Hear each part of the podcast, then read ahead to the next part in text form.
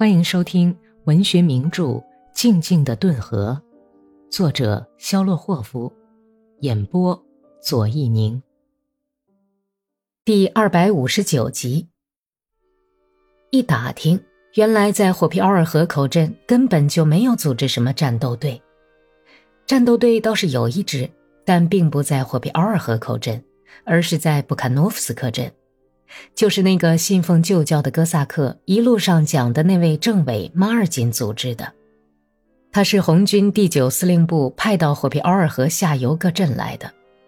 伊兰斯克、布坎诺夫斯克、斯拉谢夫斯克和库梅尔任斯克等镇的共产党员和苏维埃的工作人员，又补充了一些红军战士，组成了一支很可观的战斗队，有二百支步枪。和配属他们的由几十名骑兵组成的侦察队。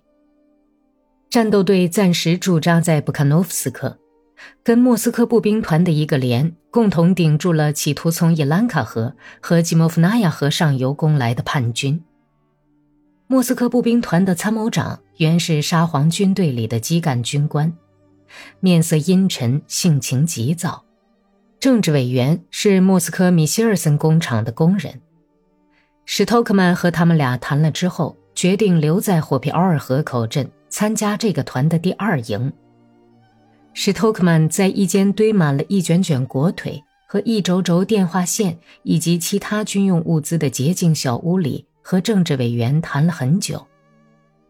哦，你知道，同志啊，身材矮小、脸色焦黄、忍受着阑尾炎疼痛的政委慢条斯理地说。这里的情况很复杂，我部队里的战士大多数是莫斯科人和梁赞人，还有少数下诺夫格罗的人，都很坚强，大多数是工人。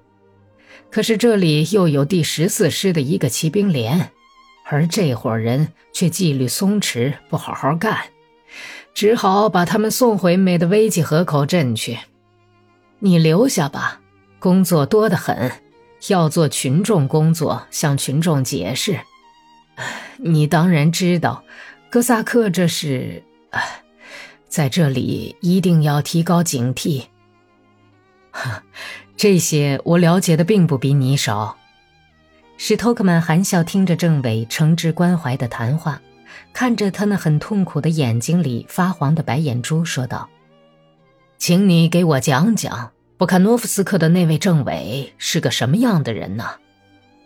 政治委员摸着剪得像灰色小刷子似的胡子，偶尔抬起透明的泛青的眼皮，有气无力地回答说：“唉，有一个时期呀，他在那里搞得太过火了，倒是个很不错的小伙子，但是缺点在于不能很好的分析政治形势。”不过，既然是砍木头，就免不了要有木屑飞溅。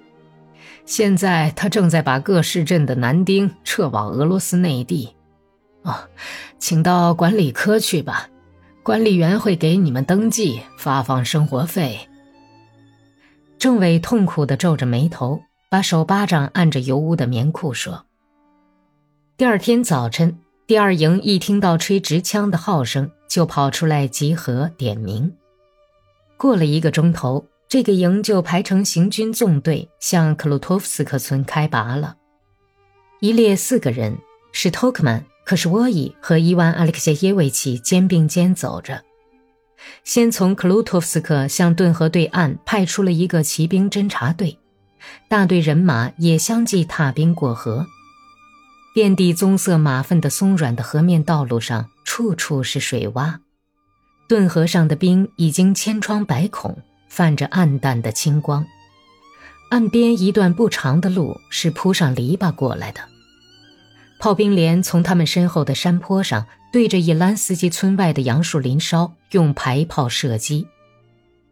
这个营是要越过哥萨克放弃的伊兰斯基村，向伊兰斯克镇推进。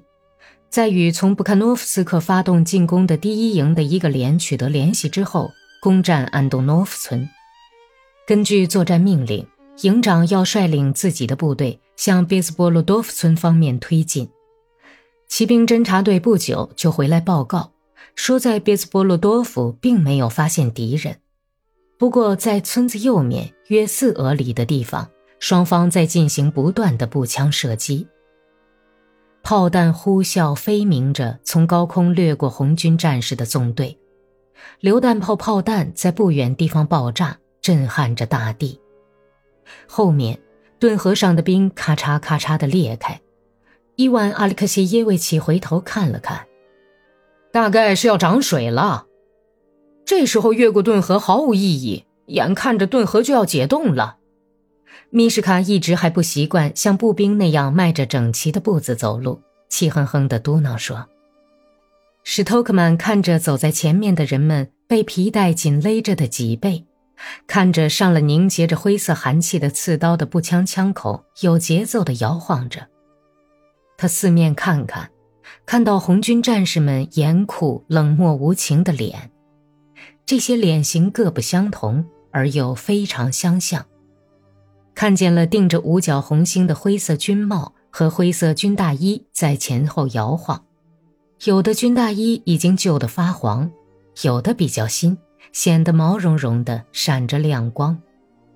他听到大队行军杂乱沉重的脚步声，低沉的谈话声。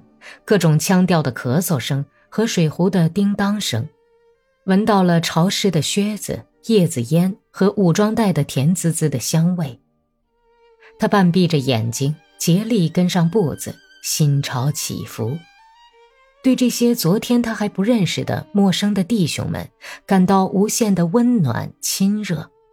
他心想：“哦，多好啊！”为什么此时此刻他们显得这么可爱，这么令人心疼呢？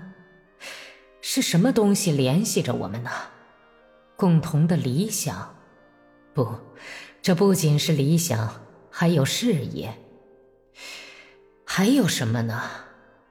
也许是因为面临的危险和死亡吧。不知道为什么，显得这么特别亲近。于是他眼睛苦笑了一下，又想到：“难道我老了吗？”本集播讲完毕，感谢收听。